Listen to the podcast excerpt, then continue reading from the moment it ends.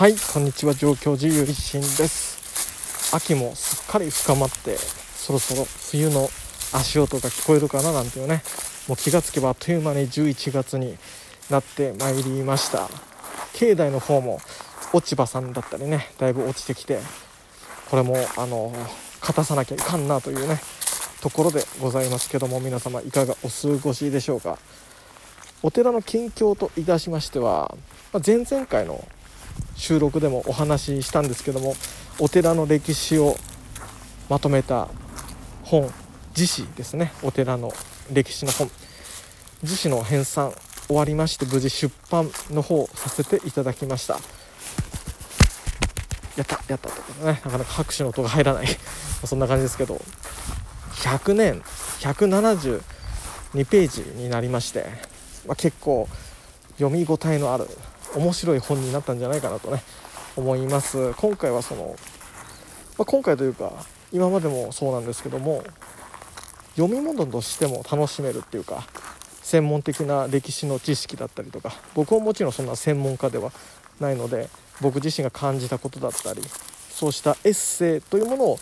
中心的に組み込ませて本というものをちょっと作ってみました。頒布方法なんですけどもあんまりねあの部数が予算の関係もありましてすれなかったっていうこともあったので国会図書館には、えー、納本させていただきましてあとは新潟県立図書館には、えーと、郷土史の本ということで寄贈させていただきました。新潟県の方は県内の、えー、県立の図書館で、えー、読めるかなと思います。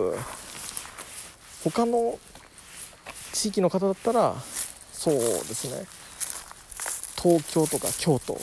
大阪の国会図書館一応2部送らせていただいたのでうまくいったらその2つの東京と京都の方の国会図書館に納本されてるかなと思いますのでそちらの方で見ることできるかなと思います。またお寺でですね、まあ、なかなかこうお参り来た際にですねちょっとあの見させてくれっていうのもまあいけるのかなっていうね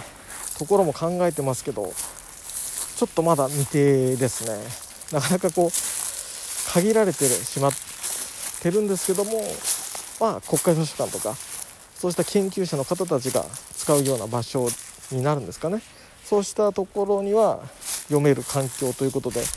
あの納本させていただきました。親鸞上人のこういう直接の流れをいただくお寺ということで上京寺の歴史というものは残さなければいけないなというふうには常々考えておりますしたので今回3バージョン目ですけどもまた作ることができて良かったなと思っております。まあ、そんなこんなで今回ちょっと短いですけども秋の境内から本ができましたよ出版いたしましたよっていうそういう喜びの声をですねお届けさせていただきました。最後までお聴きくださりありがとうございました。合唱何万ダブ。